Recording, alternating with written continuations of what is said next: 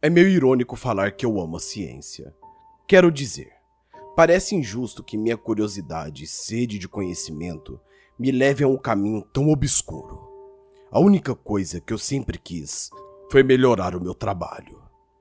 Eu sou um estudante de medicina e eu me lembro o quanto fiquei fascinado a primeira vez que vi uma pessoa morta em cima da minha mesa. Não importa o quão ruim tratemos as pessoas às vezes, nada é perfeito. A estrutura e função dos órgãos, o delineamento do cérebro e seu alto funcionamento, as veias, as artérias, transportando sangue, tudo isso para mim era lindo, poético, magnífico. Foi uma escolha simples. Eu queria saber mais sobre o corpo humano. Eu queria aprender todos os detalhes. Eu queria explorar tudo aquilo que a ética não me permitia. Não me entenda mal. Eu não gostava de estudar as matérias anteriores. O que eu sempre gostei foi o corpo humano, a saúde, tudo que o envolva. Eu ficava entediado dentro da sala, mas não na faculdade. Lá eu desenvolvi sentimentos confusos. Eu estava imerso em tanto conhecimento lá dentro e tantas pessoas nos falando como funcionava o ser humano e o seu organismo, e também o quão perigoso é quebrar a ética, que eu comecei a desenvolver sentimentos diferentes. Eu nunca tive muitos amigos, e parando para pensar sobre isso, acho que eu não tenho amigos de verdade. Claro, eu sou colega de todo mundo dentro da faculdade, mas amigo de verdade, nenhum. E acredite em mim, nenhum deles estudou da maneira que eu estudei. Nenhum deles se aprofundou da forma que eu aprofundei. E o pior de tudo, todos eles queriam apenas ser médicos. Eu não. Eu queria algo a mais. Algo além do dinheiro e do glamour. Enquanto eles estavam se drogando e em festas, eu estava estudando. Enquanto eles estavam se divertindo, eu estava estudando. O tempo todo eu estava estudando. Eu me lembro do dia em que um colega se aproximou de mim na cafeteria. Ele sentou em frente a mim e me perguntou como eu estava. E nós conversamos sobre tudo e nada, e principalmente falamos sobre o corpo humano. E eu gostava desse cara. Ele não era o melhor aluno ou a pessoa mais integrante da faculdade, mas eu sabia que ele amava medicina e queria absorver tudo aquilo que era passado. Então ele me disse uma coisa que me deixou bem interessado. Ele me falou que encontrou um homem que conhecia muita coisa sobre o ser humano. E ele disse que existia um link dentro da Dark Web sobre um médico muito bom. Os seus métodos não eram éticos e muito menos convencionais. Então, ele não podia transmitir o seu conhecimento de uma forma direta. Era tudo camuflado, mas ele me garantiu que o cara era o melhor, o melhor de todos. Então ele me passou o link do cara e disse: "Se você precisar de ajuda com a dark web, ligue para mim. Meu telefone também está anotado aqui." Eu não tive que ligar para ele. Eu disse adeus. Porém, ele plantou uma semente muito perigosa na minha mente a semente da curiosidade. Eu não sou um cara que sabe mexer em computador, mas comprei um laptop vagabundo para poder dar uma entrada nessa darknet. Eu sei que não era muito segura, por isso comprei um notebook exatamente para isso. Eu sei que vocês sabem o que é dark web e eu não preciso ficar explicando para vocês como entrar. Eu acho isso clichê demais e todo mundo que deve estar ouvindo e lendo este relato sabe que na verdade os caminhos para entrar são bem fáceis. Então eu cheguei onde eu queria rápido. Era um site chamado Anatomia 102. Tinha um modelo cinza claro e o símbolo grego clássico da medicina. Duas cobras enroladas em um cálice. Embora fosse um pouco padrão demais e meio clichê, uma das duas cobras estava mordendo o pescoço uma da outra. E isso para mim foi bem peculiar. Havia uma câmera focada em uma sala branca vazia e também em uma sala de bate-papo. Haviam 50 pessoas conversando e cerca de 10 minutos depois, duas pessoas apareceram na câmera. ambas vestindo os uniformes típicos de cirurgia e arrastando consigo uma grande mesa de ferramentas cirúrgicas. Todos os dois utilizavam uma máscara. E além disso, eles falavam inglês. Olá, meu querido público. É um grande prazer ver tantos de vocês aqui hoje. Este é um lugar de aprendizado e compreensão. Não há ética aqui. Eu aconselho que vocês prestem atenção e observem todos os detalhes.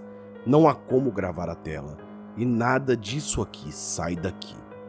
Para todos aqueles que são novos aqui, deixe-me apresentar. Eu sou o Dr. Manson, mas você pode me tratar apenas como doutor. A cada duas semanas, reunimos aqui para discutir algo sobre anatomia e o corpo humano.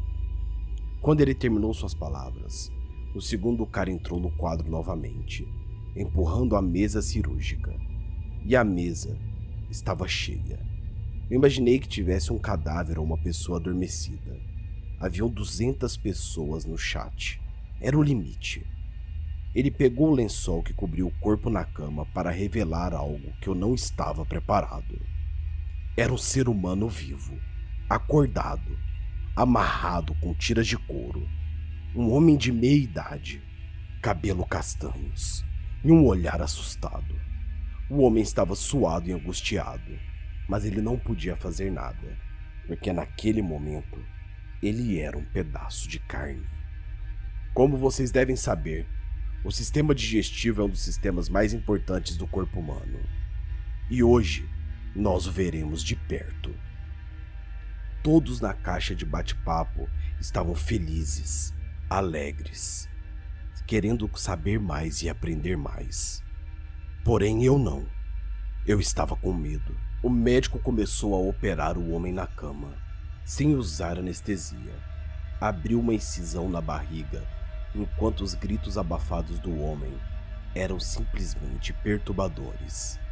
E ele começou a retirar partes do intestino da vítima e mostrá-las na câmera, falando detalhadamente sobre tudo e também aplicando pressão em determinados pontos para vermos a reação do organismo em relação a isso.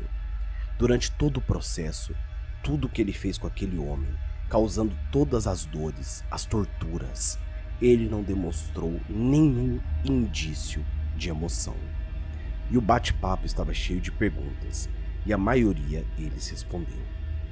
Ele observou que as pessoas faziam essa pergunta pois tinham uma verdadeira motivação para aprender e progrediriam em sua carreira e ele começou a falar várias sugestões. E era algo totalmente bárbaro. O sangue formava poças no chão. O paciente desmaiava com as dores que sentia, mas o ajudante do médico o acordava toda vez. O médico conseguiu mantê-lo vivo por horas, horas e horas. Eu vou falar para vocês uma coisa. Eu já vi muita coisa perturbadora em minha vida, mas nada, nada chegava perto daquilo. Aquilo quebrava toda a ética da medicina. E não só isso. Aquilo quebrava também tudo aquilo que eu acreditava sobre o ser humano. Que o ser humano deveria ser bom e justo. Aquilo não era justo. Apesar que eu comecei a me questionar. Pode até não ser justo, mas ele está ensinando conhecimento para salvar vidas. E o procedimento estava ficando cada vez mais extremo a incisão era ainda maior e o médico explicava todos os reflexos do estômago enquanto segurava partes dele. Ele começou a mostrar aonde fazia os fluidos gástricos e começou a penetrar naquele local. Ele mostrava tudo para nós com uma pequena câmera. E no final de tudo, o médico olhou e viu que não tinha como mais trazer o homem de volta à vida. Ele havia morrido desmaiado. Ele estava morto. Então, o ajudante disse: Não há como mais trazê-lo de volta. Então o médico falou: Tudo bem, esse é o fim da nossa sessão de hoje. Alguém tem mais algumas perguntas? O pessoal fez várias perguntas, mas o médico respondeu todas. E sinceramente, ele tinha um respeito por aquele paciente que ele explorou a dor e disse: O trabalho do paciente é mais importante que o meu. Eu estou apenas explicando as coisas. Mas ele é o verdadeiro professor, pois ele deu o seu próprio corpo para nós. Eu estava em choque. Eu não queria acreditar que aquilo era real. E eu prometi a mim mesmo que nunca mais entraria ali. Mas eu acabei quebrando essa promessa duas semanas depois. E realmente aconteceu novamente. Havia mais um jovem naquela cama. O processo foi semelhante. Era uma garota. E a garota teve o cérebro todo aberto. O estudo era sobre o cérebro desta vez. E o pior de tudo é que eu estava realmente interessado. Eu comecei a assistir aquilo todos os dias e eu comecei a compreender que aquilo era pelo bem da ciência. E eu comecei a participar de forma ativa, fazendo perguntas sobre as amputações, danos no tecido, veias, artérias, tudo. Eu queria saber como matar o ser humano, como causar dor e também como salvá-lo. Eu queria conhecer os dois lados, o lado da ética e o lado que não havia ética nenhuma. Eu aprendi qual é o limite de dor que o ser humano pode suportar. Eu vi com os meus próprios olhos o quanto o organismo humano consegue sofrer antes de morrer. E eu vi tantas coisas que se eu contasse para você, você nunca mais dormiria à noite. E os anos foram se passando e eu assistia todas as palestras. As minhas notas na faculdade eram as melhores eu não tinha nenhuma nota abaixo de 9.7. Eu participava de todas as palestras da faculdade. Eu participava também de todos os estudos do doutor. Eu estava em tudo. Eu sabia de tudo. Meu objetivo era me tornar o médico perfeito. Então chegou um dia que eu nunca esperava. O médico terminou uma palestra, transformando o cérebro de um homem em algo que eu não saberia nem te explicar. E ele estava procurando um voluntário. E eu ouvi algo aterrorizante. Ok, então, estudantes. O próximo aqui a vir conosco será Lotus Eclipse. Eu arrepiei inteiro. Meu nome era o meu nome de usuário. Eu tinha pensado que isso nunca poderia acontecer. E, pelo amor de Deus, pela primeira vez eu fui chamado, eu seria o próximo. E pela primeira vez, eu liguei para o único homem que poderia me entender. Ele que me mostrou tudo. Conversei com ele e conseguimos formular uma solução. Passamos o resto do tempo até a palestra em minha casa. Nós tínhamos que ter sucesso naquilo que planejamos. Três dias antes da aula acontecer, fomos atacados quando estávamos em casa. Eu não sei como nos encontraram mas a verdade seja dita, o médico nunca deixou de localizar seu voluntariado forçado. Ele estava com seu ajudante, como eu havia previsto. Jonathan teve um flash no início dessa semana e comprou uma máscara de gás para nós. É incrível. Nós somos atacados de uma forma bizarra dentro de casa. E foi quando eu comecei a compreender que sempre a pessoa que ia para a maca depois era uma das pessoas que estava naquele chat. Era o preço a se pagar pelo conhecimento. Um deveria ser sacrificado para os outros aprenderem. Eu tenho a sorte do meu falecido pai ter me deixado uma pistola e eu consegui atirar no joelho do doutor e consegui também atirar na cabeça do seu ajudante. E aqui estamos hoje. Enquanto digito isso, ouço a voz abafada de um homem atrás de mim. Foi fácil obter os códigos para a transmissão, já que o doutor me ensinou o quanto de dor eu posso causar. Ele implorava por sua vida. Ele chorava. Ele disse até mesmo que agora eu poderia ser o ajudante dele. Mas não. Agora eu queria ser o doutor. Eu queria ser o doutor Manson. E o mais incrível disso tudo é que o meu ajudante agora é o Jonathan.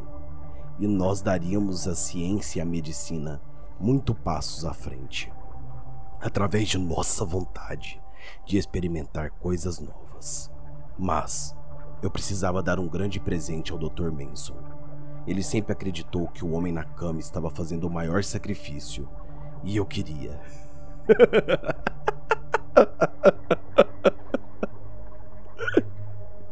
Eu queria que ele tivesse a honra de estar na mesa agora. Mas não importava. Ele precisava sentir isso. Então, ele foi o meu objeto de estudo. E todos aqueles que estavam assistindo ficaram admirados com tudo que eu podia fazer. Então, agora, eu me tornei o Dr. Manson. E eu convido vocês, meus amigos, a se juntarem a nós para encontrarmos respostas para todas as perguntas que a ética não nos deixa, para que com o tempo possamos ter perfeito conhecimento da medicina e suas práticas. Shh, você só não pode contar para ninguém, tá bom? E fique à vontade para perguntar o que desejar.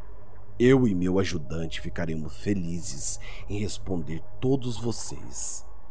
Agora, com licença, a palestra está prestes a começar e eu planejei uma palestra muito especial com a despedida do Dr. Manson.